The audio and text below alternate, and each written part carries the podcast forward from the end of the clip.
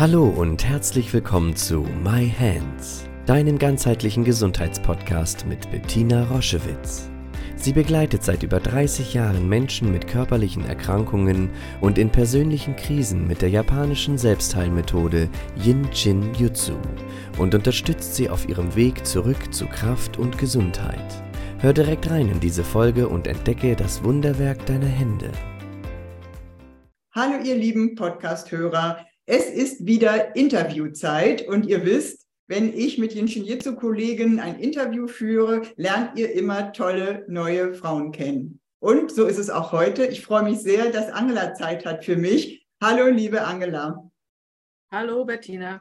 Ich freue mich ganz doll, dass wir mal Zeit haben, sozusagen ein Date miteinander, um uns auszutauschen. Das finde ich irgendwie ganz wunderbar. Und ja, ähm, ja meine Geschichte, ihr Lieben, kennt ja schon äh, ausführlich, wie ich zum Jinshin-Jitsu gekommen bin. Und ihr habt mittlerweile in den vielen Ausgaben schon gehört, die Wege sind ganz vielschichtig, wie man zum Jinshin-Jitsu kommt. Und so sind wir natürlich ganz doll gespannt. Und vielleicht magst du uns ein bisschen mitnehmen. Wie ist das passiert, dass wir uns kennen? Wieso bist du zum Jinshin-Jitsu gekommen? Magst du ein bisschen erzählen? Ja, ich habe äh, in meiner persönlichen Entwicklung äh, viele Dinge ausprobiert. Ich bin von Hause aus Lehrer und habe dann als Lerntherapeut und als Psychotherapeut, Heilpraktiker und äh, Hypnosetherapeut angefangen zu arbeiten.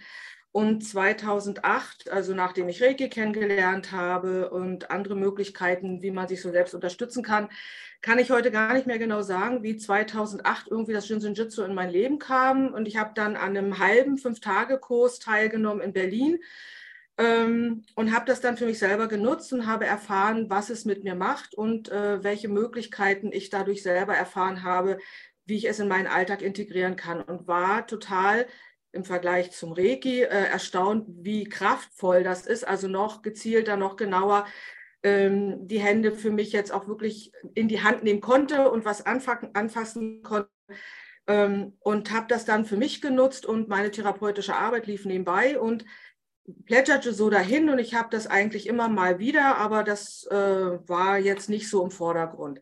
Ja. Und dann kam Corona 2008 und äh, 2020 und dann fand ich dich auf ganz interessanten Wegen im Internet, weil ich weiß gar nicht, was ich gesucht habe. Jedenfalls fand ich euren äh, Kanal, euer äh, Jinjitsu-Zentrum im Internet und da fand ich dann die Möglichkeit, äh, mich mit Jinjitsu noch im Workshop äh, Überlastung und das war dann damals mein Thema. Ich war sehr überlastet und habe ich gedacht, da gucke ich doch mal rein.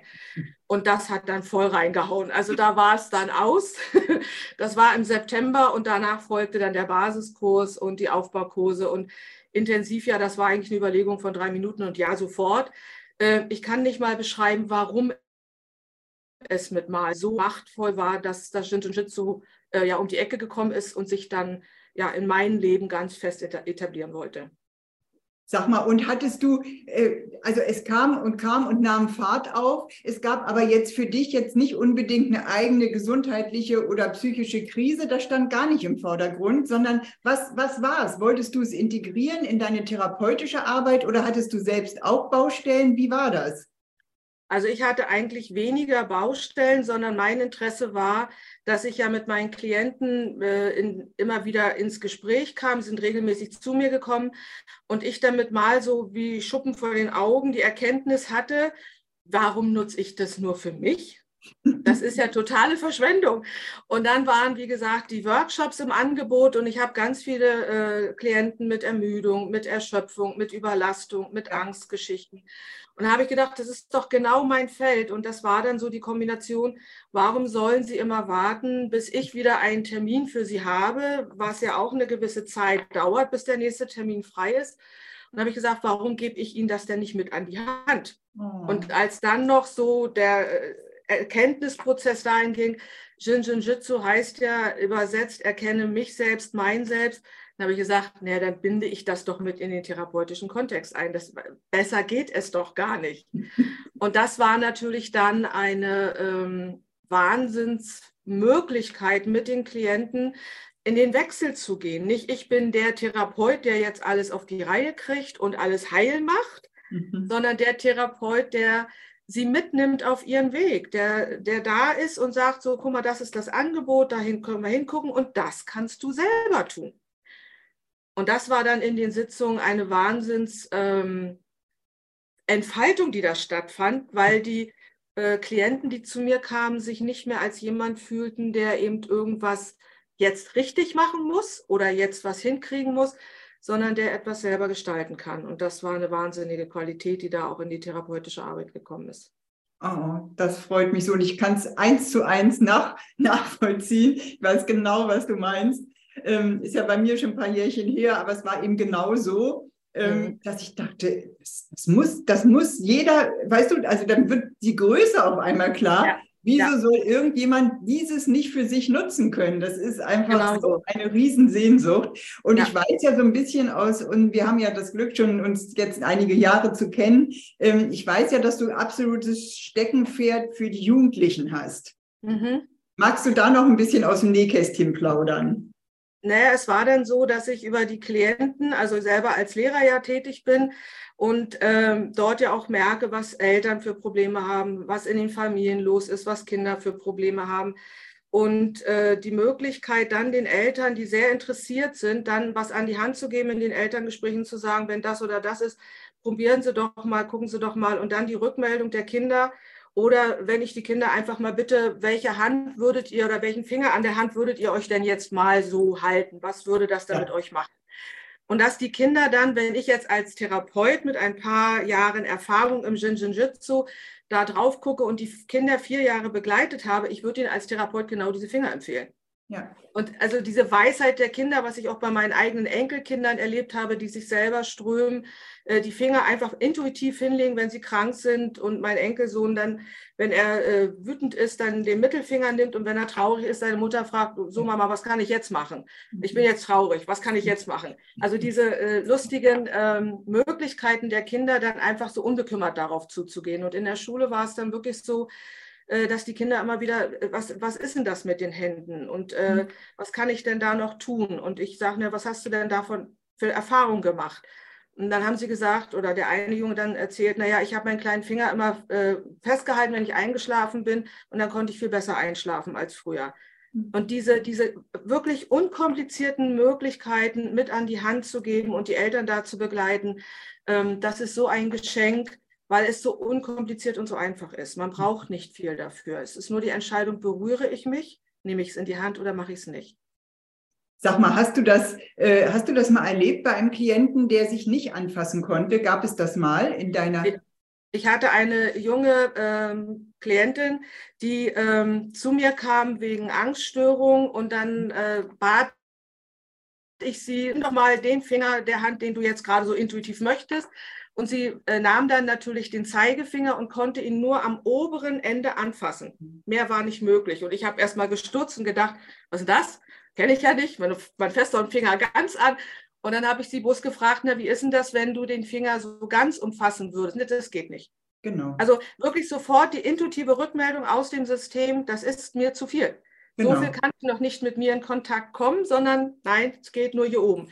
Ja, und das dann eben auch zu akzeptieren, dass der Klient seine eigene Weisheit hat und entsprechend entscheidet.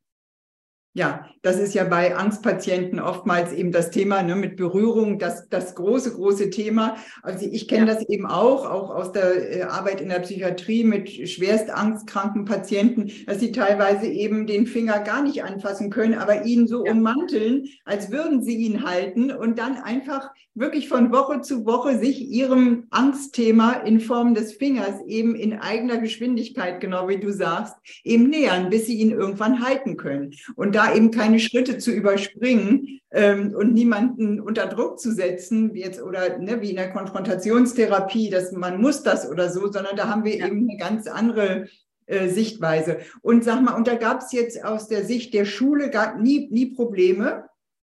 Also ich habe es ja äh, nicht jetzt gemacht äh, offiziell im Sinne von, ich mache jetzt hier was mit den Kindern, sondern das okay. ging immer über die Eltern, ja. dass ich sie natürlich mit ins Boot geholt habe, weil die Erlaubnis habe ich ja gar nicht in Schule solche Sachen zu machen, sondern ja. das ist das, was äh, in der Freizeit in meinem familiären Umfeld läuft oder wenn ich Klienten habe und in der Schule selber. Das ist ähm, eine Sache, die dann nur über die Eltern geht und die Eltern, habe ich festgestellt, werden von Jahr zu Jahr interessierter, weil natürlich auch die Bedarfe sehr viel größer sind. Die Hilflosigkeit, was mache ich mit meinen Kindern? äh, was kann ich da tun, wenn mein Kind Bauchschmerzen hat, wenn mein Kind nicht einschlafen kann, wenn mein Kind Konzentrationsprobleme hat. Und da bietet ja gerade für den Bereich Jiu-Jitsu eine riesige Angebotspalette, wie Eltern ihre Kinder eben begleiten können. Und äh, ich würde ganz gern noch mal auf ein Beispiel kommen, was wirklich ganz, ganz krass gewesen ist. Äh, wieder eine Klientin ihre Erfahrung mit ihrem eigenen Kind gemacht hat. Das Kind war ähm, dreieinhalb und es war schon eine mittelschwere Sprachstörung diagnostiziert worden. Und äh, sie kam dann zu mir und wir haben uns ein bisschen über die Familie unterhalten und da trat dann auch so die Erkenntnis bei der Klientin auf, naja, eigentlich, wir haben in der Familie auch nie viel gesprochen. Meine Oma nicht, meine Eltern nicht. Und ich habe sie dann eingeladen, äh, mal den Milchstrom zu strömen, also diese ersten 15 Jahre der Kindheit so ein bisschen mit nachzunähern für sich und auch für, vielleicht für ihr Kind zu begleiten. Und das war im Januar und im März hat dieses Kind gesprochen. Und selbst die Erzieherin oder die Frühförderung äh, waren total erstaunt, was damit mal aus dem Kind rausbrach, dass das äh, Thema nicht sprechen können in der Familie wirklich aufgegriffen hat und das über die Generation hinausgehend gezeigt hat. Und das war so ein Wahnsinnserlebnis. Äh, und die Mutter sagt, ich, sie hat sich ja selber geströmt und hat die Verantwortung dafür übernommen, in ihrer Familie vielleicht etwas aufzubrechen. Und äh, wir sind alle total begeistert und sie selber auch und sagt, das macht alles mit mal so einen Sinn, wenn wir uns darüber unterhalten, was ich selber als Kind nie verstanden habe oder als Jugendliche. Und ja. dieses Geschenk als Mutter, da was in der Hand zu haben, das Kind zu begleiten und ihm vielleicht eine Unterstützung an die Hand zu geben, bis es das selber macht und selber machen möchte. Aber das sind, das sind äh, Erlebnisräume, die kann man sich überhaupt nicht vorstellen. Ja, das ist so also berührend. Das ist so berührend, ja. dass eben einer aus dem System mit einem Symptom, wenn das eben ganzheitlich angeguckt wird, ne, nicht ja. der Schwache ist, sondern letztendlich der, der die Heilung in Bewegung setzt. Und das sind ja, ja. oftmals die Kinder. Und ich glaube wirklich, also das würde ich mir auch wünschen, dass auch dieser Podcast dafür dient, ich hatte mal, dass das wirklich in die Familie noch stärker einziehen kann, ja, dass wirklich ja. Eltern das an die Hand bekommen. Ich hatte einmal eine Kollegin, die ist dann leider ausgewandert nach Australien, weil sie sich verliebt hat. Deswegen ist unser gemeinsames Projekt dann nicht weitergegangen. Was ich mir, ich freue mich natürlich für sie, was passiert ist. Ähm, auch dank Jiu-Jitsu. Aber wir hatten mal die Idee, dass man doch jedem Kind in die Schultüte ja, einen kleinen kindgerechten Flyer legt, zu den fünf Fingern, was mache ich ja. bei Bauchschmerzen, was mache ich bei Ängsten, was mache ich, wenn der kleine Wutzorn kommt, ne, was mache ich, wenn ich traurig bin. Ähm, also sowas, dass wir irgendwie wirklich ne, die, die Ingenietsu so mit ganzem Herzen tragen wie du und ich, dass wir uns einfach auch nicht nur der Größe des Ingenietsus bewusst werden, sondern auch ja. der Größe des Bedarfes. Ja, ja, und diese Kinderthemen, die sind wirklich so vehement, ähm, mhm. dass es wirklich ähm, ja, eine, eine große, große Aufbruchszeit jetzt ist, dass wir dort irgendwie unser Wissen frei fließen lassen und in dieser Einfachheit die Anwendung auch verschenken, ja, dass das wirklich einfach lebbar wird. Ja, unbedingt, weil die Kinder sind ja sehr sensibel und sie zeigen ja noch viel deutlicher, was nicht da ist. Also wenn ich die Symptome an den Kindern mir angucke, man sagt ja auch nicht ohne Grund, Kinder sind Symptomträger der Familie. Ja. Also wie viele Symptome Kinder versuchen zu handeln und abzunehmen, um das System im Gleichgewicht zu halten und sich dafür dann auch opfern im System, um da etwas mitzutragen. Ja. Äh, und wenn da die Möglichkeiten besteht, die Kinder zu entlasten, weil Eltern in ein Verständnis kommen und damit das System entlastet wird, wäre das natürlich eine sehr, sehr schöne Geschichte.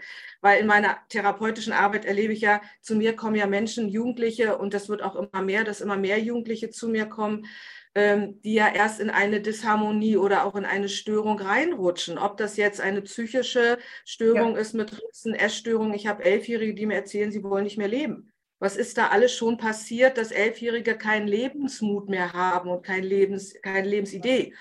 Und dann zu sagen, okay, und da jetzt mit reinzugehen mit Jinjin-Jitsu und zu sagen, ich kann dich da unterstützen, du kannst es selber begleiten und können Informationen bekommen, dass es eine Möglichkeit gibt, ihren Kindern zu helfen und sich damit auch selber auf den Weg zu machen.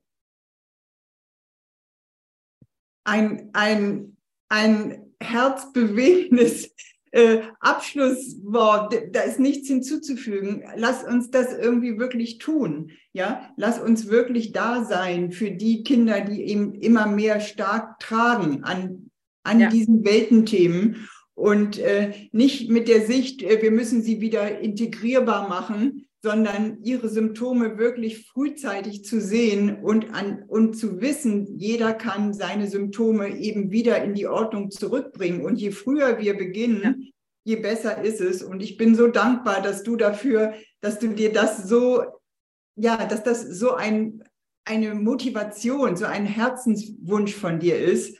Und in dem Sinne, Vielen, vielen Dank für deine Zeit ja. heute ähm, an diesem Tag. Und ich ähm, kann euch nur empfehlen, wenn ihr Unterstützung äh, braucht, wenn ihr das Gefühl habt, das ist genau die Person, die jetzt für den nächsten Schritt, ähm, der ich mich anvertrauen möchte, dann seht ihr in den Show Notes all die Kontaktdaten zu Angela. Und es ist mir eine Freude, Menschen zu verknüpfen und zusammenzubringen. Und wir müssen nicht lange Tschüss sagen. Wir sehen uns zum Glück bald wieder in unseren Studiertagen.